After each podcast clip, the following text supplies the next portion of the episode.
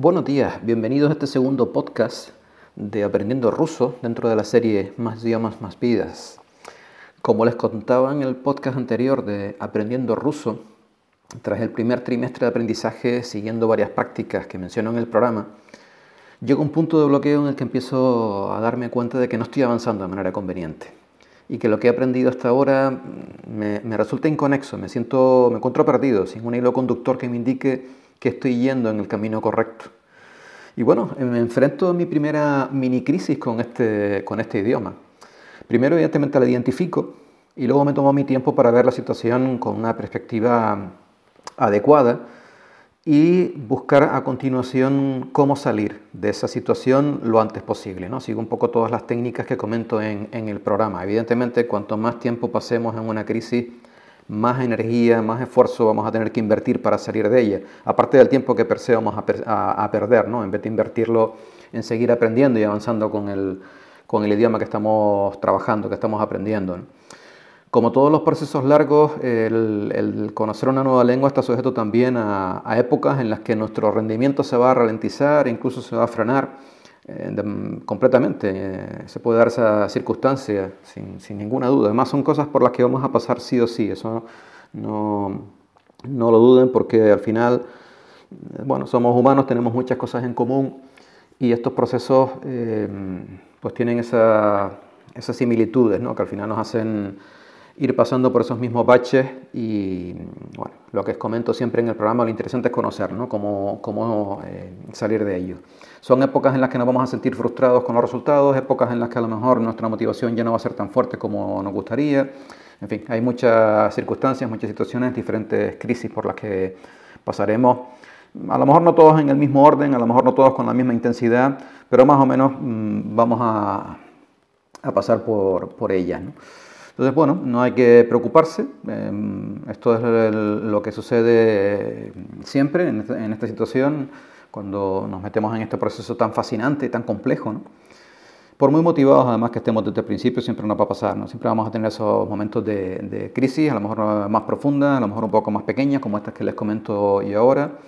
Y bueno, eh, por muy bien que apliquemos el programa, por muy bien que hayamos avanzado en, en las épocas buenas, vamos a entrar en ellas, ¿no? vamos a, caer en, esos momentos de, menor rendimiento, incluso de, ya no de un frenazo en seco, sino de una involución, ¿no? por decirlo de alguna manera, un desaprendizaje de lo que hemos, de lo que hemos aprendido hasta ese momento. ¿no?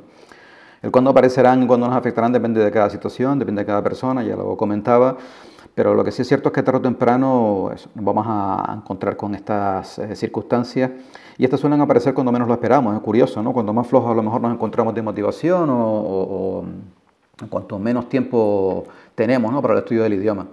La buena noticia es que si sabemos desde el principio eh, cuáles son todas estas diferentes crisis y cómo debemos reaccionar para superarlas en el menor tiempo posible, pues vamos a optimizar muchísimo nuestros recursos y podemos eh, incluso anticiparnos, ¿no? empezar ya a vislumbrar que podemos estar entrando en, alguna de ellas para intentar corregir el rumbo de la forma óptima y lo más rápidamente posible. ¿no? Así, bueno, pues conseguiremos reducir la duración de, de las mismas a, a, lo mínimo imprescindible. ¿no? En mi caso, esta, esta crisis tiene una evolución muy similar a las que nos podemos encontrar en nuestra vida. Eh, bueno, esta crisis y cualquiera de las que, por las que iremos pasando a través del, del, de los años. Psicológicamente nos resulta de una enorme ayuda el eh, hacer todo lo, posible ¿no?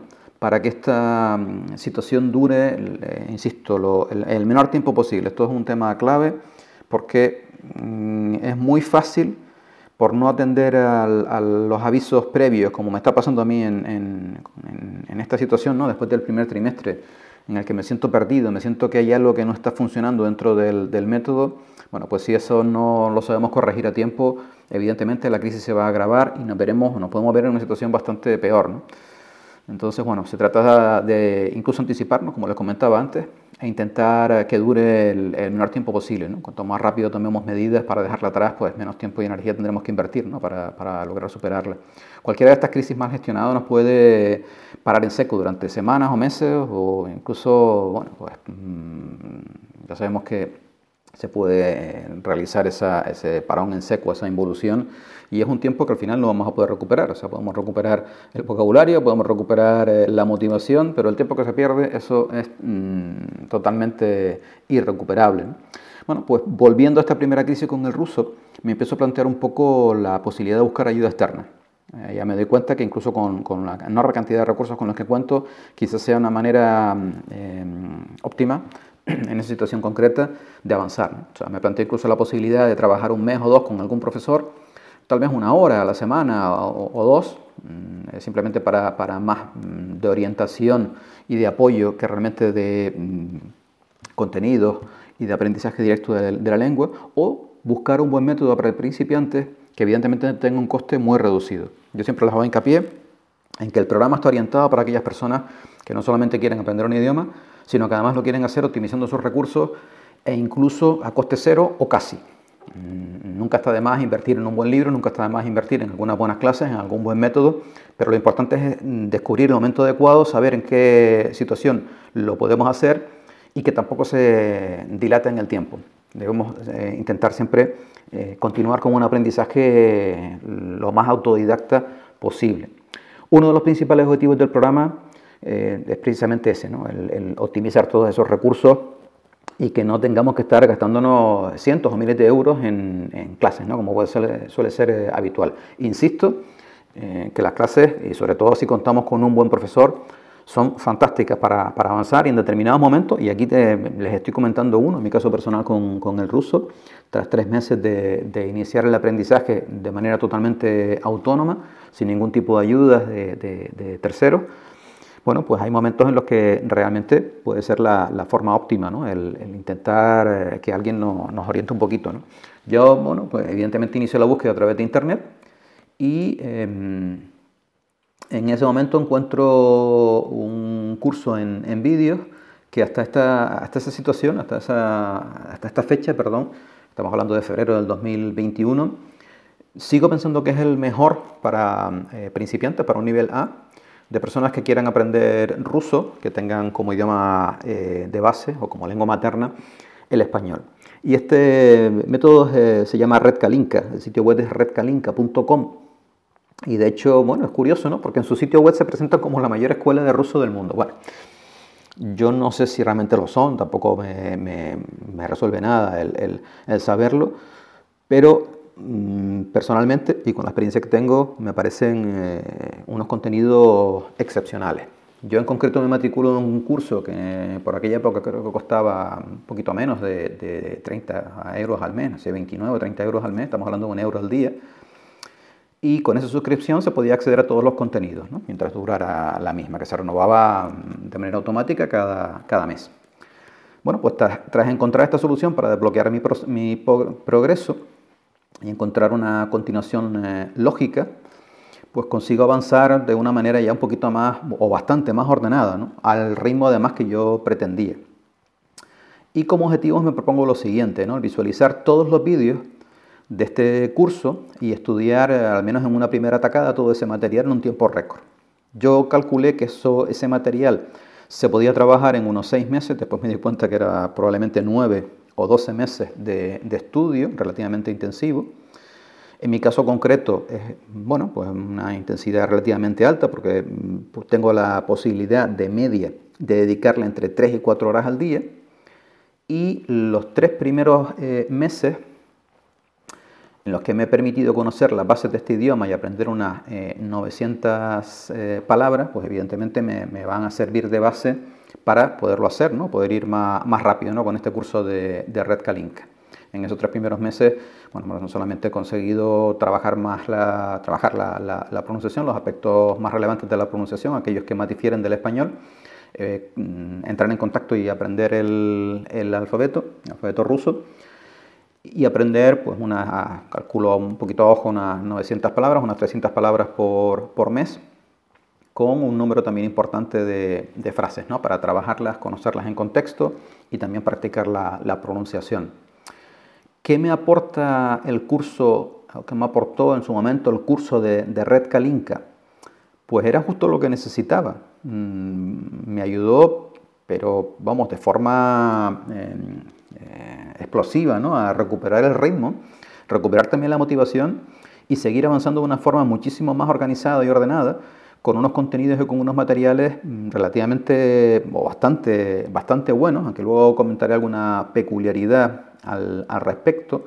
Y bueno, pues no, de alguna manera el tiempo que empezaba ya a perder en la búsqueda de esos contenidos por internet, y estamos hablando siempre de contenidos gratuitos, aquí los tenía un coste bastante optimizado y estaban estructurados, o sea, el avance era acorde con, a medida que se aumentaba el nivel, se aumentaba la dificultad y bueno, había también una, calidad en cuanto a los contenidos eh, muchísimo más alta que los que había trabajado en el primer trimestre. Entonces esto, bueno, me permitió tener un ritmo de estudio alto eh, para intentar finalizar el, curso en solo tres meses.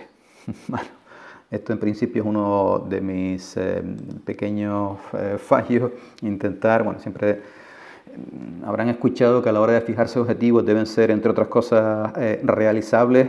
Yo nunca he compartido eso, creo que los objetivos deben estar por encima de lo realizable para que la motivación sea más alta y al final pues aunque a lo mejor no los logremos al 100%, sí vamos a estar convencidos de que hemos puesto toda la carne en el asador y hemos logrado lo máximo ¿no? que podíamos en esa situación, que siempre es más de lo que eh, muchas veces pensamos. Realmente se pueden hacer eh, pequeños ajustes a lo largo de cada día, optimizando cada, tiempo que podamos tener, trabajando en esos tiempos compartibles. Y al final, bueno, pues yo sé que fue un objetivo bastante ambicioso, casi estamos hablando de una relación de 4 a 1, un programa que probablemente fuera para un año, intentar en una primera atacada, insisto, eh, por lo menos visualizarlo y trabajarlo una, una vez, hacerlo solamente en tres meses.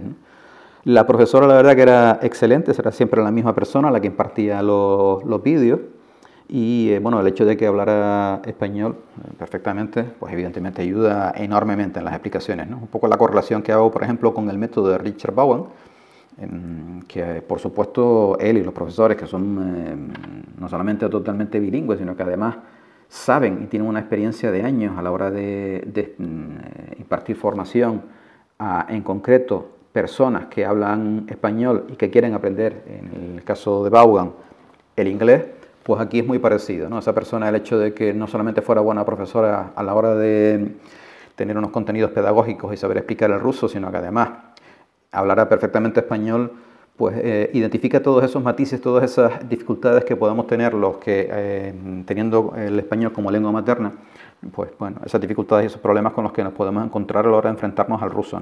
Eso se notaba también en las clases y se notaba también en los contenidos. Ahí consigo pues aprender de una forma mucho más sólida, mucho más eh, clara, pues todo lo que son los principios de la, gramática, que hasta el día de hoy me han ayudado enormemente, ¿no? Todo el tema de los casos, eh, el tener mucho más claro ¿no? la diferencia que había, por ejemplo, entre los verbos perceptivos y los verbos imperceptivos. Un aspecto muy importante en el idioma ruso, también el tema de los verbos de movimiento. En fin, ahí había algunos aspectos que yo de alguna manera había pasado por alto en ese primer trimestre y que ahora los conseguía tener muchísimo más claros. Esto evidentemente me genera un estímulo muy grande ¿no? y me ayuda a mantener ese ritmo de, estudio tan ambicioso. La verdad que fueron eh, tres meses de una intensidad tremenda porque era, era muchísimo contenido en poco tiempo. ¿no? Y intentar asimilar todo eso en, solamente en, una, en un primer contacto, pues evidentemente fue, fue too much, fue demasiado para, para la mente.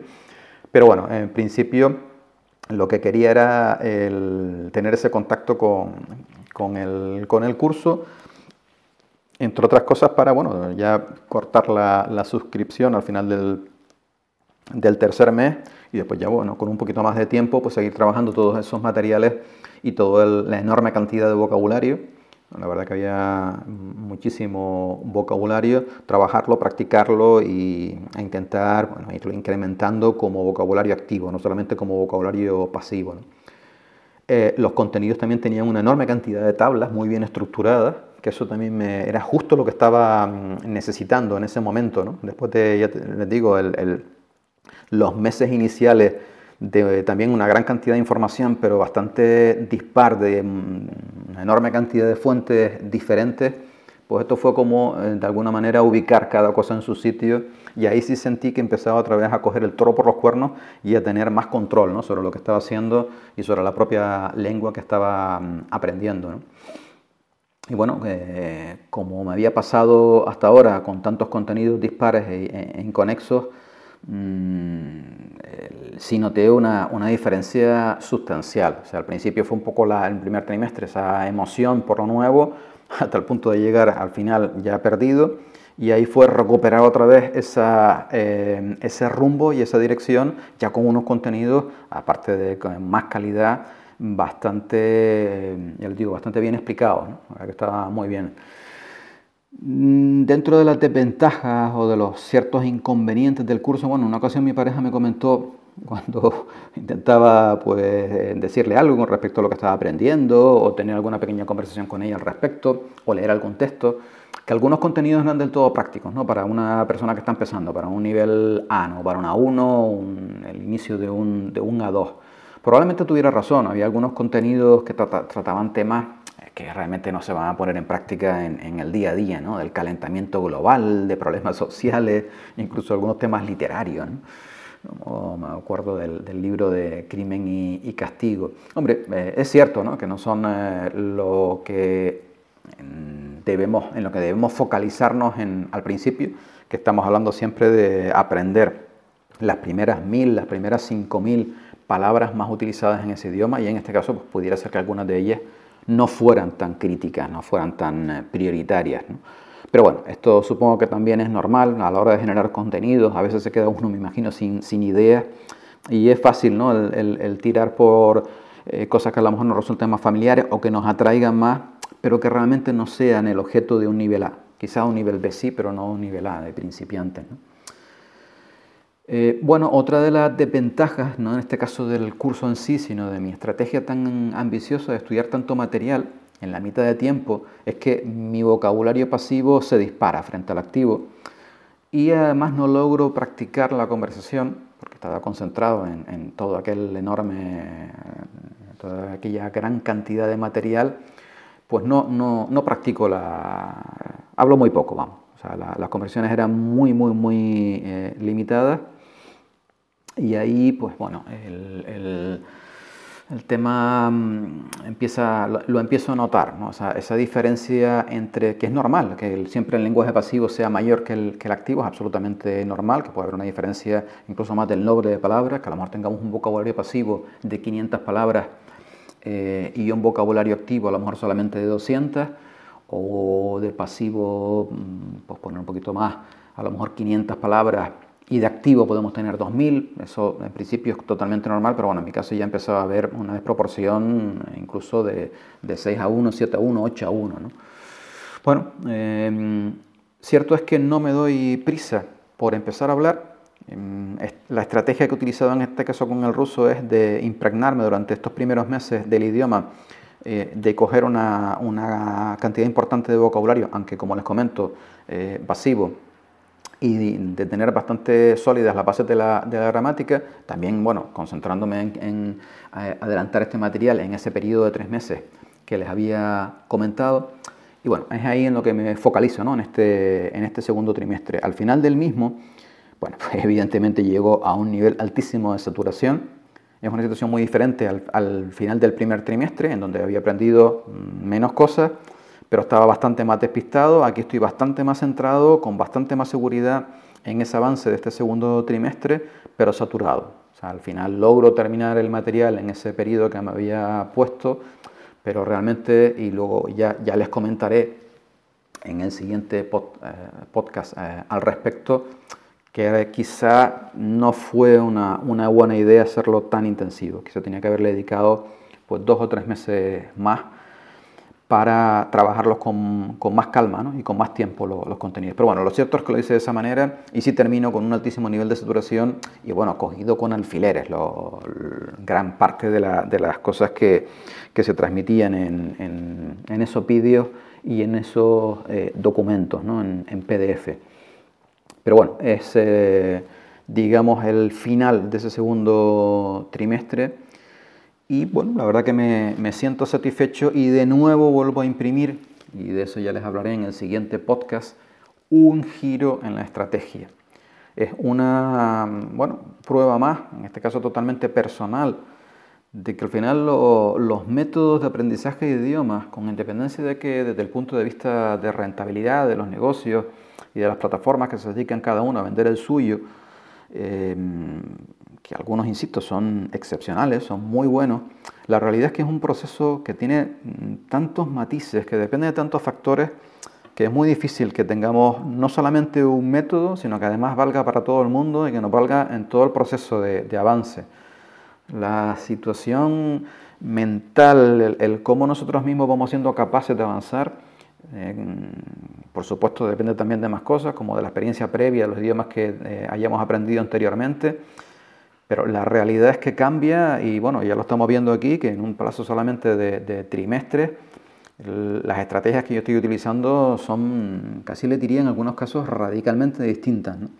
Entonces, bueno, siempre en mi caso es probando cosas nuevas, intentando mm, enfocarlo de distintas formas y por supuesto, mm, evidentemente, el hecho de que uno esté aprendiendo un idioma u otro también hace que la forma de aprender sea totalmente diferente. yo actualmente estoy, por un lado, intentando recuperar un poquito de nivel con el alemán. Sigo con el, con el eh, avance del ruso después de ya más de dos años. Y trabajando el italiano y el esperanto, que evidentemente son muchísimo más sencillos. Y bueno, estamos hablando de cuatro idiomas con cuatro metodologías completamente distintas. En cualquier caso, bueno, por lo menos las del ruso ya se las iré comentando con más detalle y probablemente sean objeto de, otros podcasts, un poquito cómo lo estoy enfocando ¿no? con, esos otros idiomas. Y luego también está toda la, de alguna manera, el arte de no solamente aprender un idioma, sino hacerlo sin deteriorar los idiomas que ya hayamos aprendido hasta ese momento. Es bastante común las personas que empiezan con un segundo idioma, eh, bajan el nivel del primero si no logran practicarlo, si no logran algunas prácticas que incluso sean eh, complementarias, pues no es tan fácil hacerlo. Yo, por ejemplo, ahora estoy empezando a plantearme, no lo he hecho hasta el momento, pero estoy empezando a plantearme la posibilidad de seguir avanzando, al menos parcialmente, no eh, en, en, el 100% de la inmersión, tampoco podría, pero al menos parcialmente, seguir avanzando con el ruso a partir no del español, sino del alemán. Eso sería un poco matar eh, dos pájaros de un tiro. Eso lo hice en su momento cuando vivía o cuando eh, había regresado de Francia con el francés hacia el alemán. Recuerdo además que me compré un diccionario buenísimo de, alemán, francés-alemán. Y bueno, fue una forma en aquella época, además recuerdo que me funcionó muy bien, de mantener el nivel de, francés que tenía mientras seguía avanzando con ese, con ese nuevo, nuevo idioma. Entonces, bueno, Estamos ya a finales de junio del 2019, ya llevo seis meses con el ruso. Empiezo a trabajar, empiezo a acercarme a una zona de, A2, eh, siempre con, la intención de salir lo antes posible, fundamental, fundamental, del nivel de principiante. Y bueno, por el momento considero que voy avanzando adecuadamente. Es cierto que a veces un poco a, trompicones.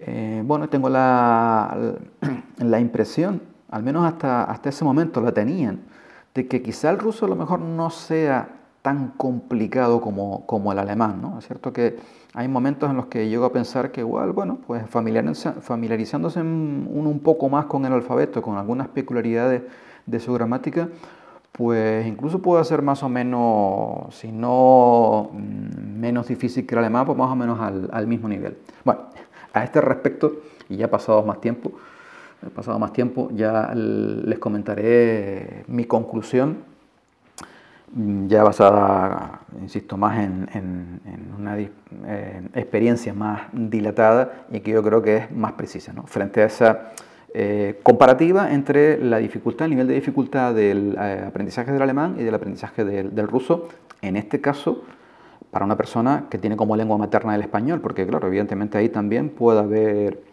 ciertas diferencias. ¿no? Si estamos hablando de idiomas, por ejemplo, a la hora de aprender ruso o aprender alemán, para un ucraniano, pues evidentemente va a ser mucho más, muchísimo más fácil aprender el ruso, porque ya tiene parte de una lengua materna que es muy parecida ¿no? al, idioma que quiere aprender, ¿no? al idioma ruso.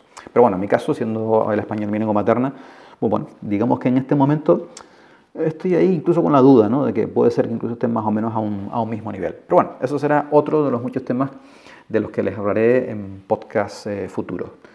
Pues nada más, por el momento ya nos quedamos, como les digo, en esta serie de podcast de Aprendiendo Ruso. Eh, al final del sexto mes, llevamos medio año con, con este proceso y espero una vez más que aunque no estén aprendiendo este idioma, bueno, eh, al menos estos, eh, digamos, estas experiencias, estos altibajos, estos eh, aciertos, estos errores que también por supuesto los ha habido y los seguirá habiendo, forma parte del proceso natural de aprendizaje, pues les ayude, les ayude siempre a, mejorar ese, ese avance con el idioma que quiera que estén aprendiendo y por supuesto siempre, siempre, siempre disfrutándolo. Un saludo y hasta pronto.